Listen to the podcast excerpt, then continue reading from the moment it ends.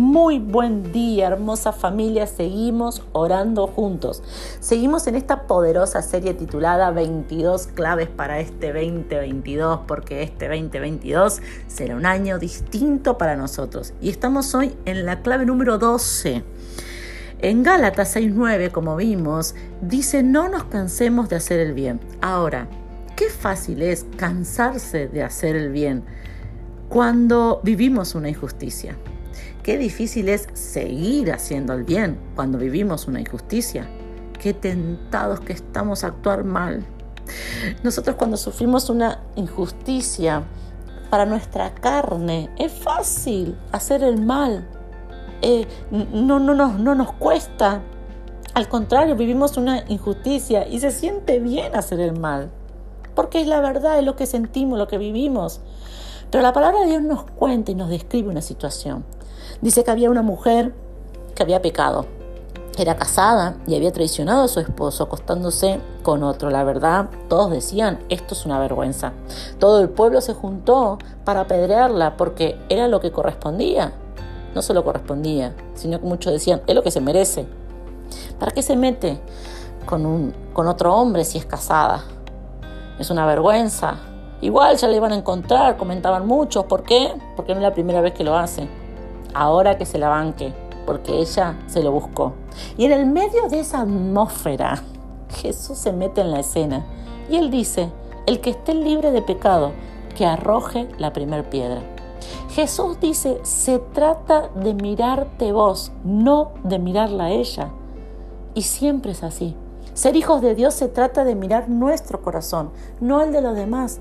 Examinar nuestro corazón, tomar decisiones en nuestro corazón, limpiar, corregir nuestro corazón, no el de los demás. Entonces, y solamente entonces cuando entendemos eso, yo no me detengo de hacer el bien, porque yo quiero mantener mi corazón agradando a Dios. Quiero mi cosecha bendecida.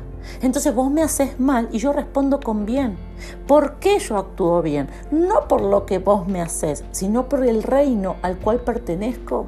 Y el reino al que pertenezco solamente opera en el bien.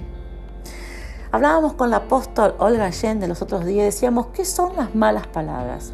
Las malas palabras son aquellas que atraen o desatan lo malo.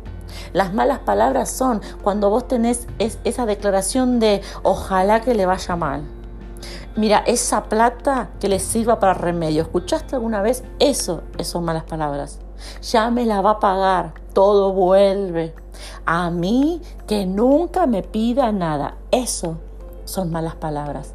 Los demás son groserías. Los demás son malas, malas, eh, malas formas de llamar a las cosas groseramente, pero las malas palabras son aquellas que atraen o desatan lo malo. La palabra de Dios nos cuenta muchas situaciones de injusticia. Muchos de, los grandes hombres de Dios y mujeres de Dios pasaron por momentos injustos.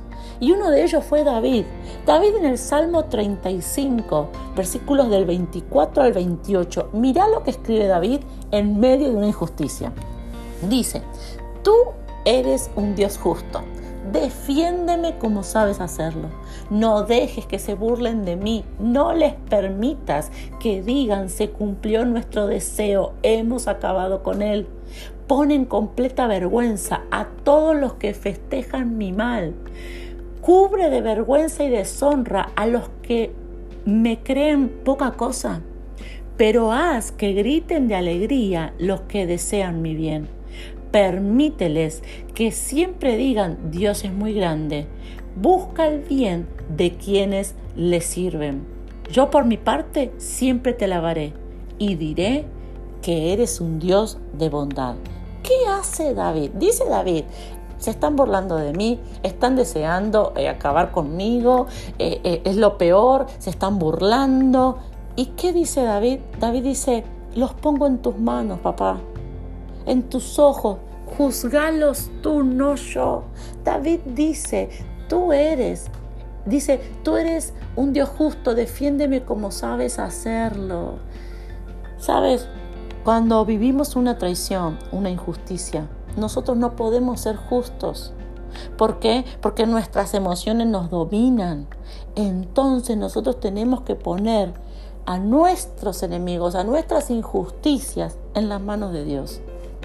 Sácalo de tus manos y ponelo en la mano de Dios esa persona que te traicionó, esa persona que te hizo mal, esa persona que te condena, esa persona que te juzga, esa persona que siempre está poniendo de la traba, siempre está en contra, hablando mal de vos, hablando mal de tu familia, hablando mal de tus hijos. Por eso te digo que qué difícil es seguir haciendo el bien cuando nosotros vemos que son injustos con nosotros. Ahora, ¿cuál es la clave? Todo aquel que te hace el mal no tiene que estar en tus manos, sino que tiene que estar en las manos de Dios vos no sos justo, yo no soy justa. Nosotros estamos súper influenciados por nuestras emociones, pero Dios no. Dios se permanece, permanece fiel, justo siempre. Él es perfecto. Entonces pone a esas personas en las manos de Dios. Y cuando vos sacás a las personas que te hacen mal o la contra de tus manos y las pones en las manos de Dios, ahí vos solamente mirás tu corazón y seguís haciendo lo bueno. Yo sé que quizás este, este tema va a disparar muchas inquietudes y muchas preguntas, así que te pido que me escribas. Pero ahora vamos a orar juntos. Papá, yo te doy gracias por este día. Padre, queremos seguir, queremos permanecer haciendo el bien en este año, pero muchas veces las injusticias, muchas veces los ataques, muchas veces las cosas que vivimos mm, nos alejan de hacer el bien y son un tropiezo en nuestro camino. Pero Padre, hoy comprendimos algo. No tienen que estar en nuestras manos, sino que te la entregamos a ti. Yo quiero que ahí donde estás le digas, papá, yo te entrego esta situación en tus manos. Yo te entrego esta persona en tus manos. No deseo yo nada, solo quiero que tú hagas lo que es justo. Tú eres Dios bueno, fiel, verdadero, poderoso, justo. Así que yo a esta situación, a esta persona, la pongo en tus manos. Y yo sigo haciendo lo bueno. Gracias papá. Amén y amén.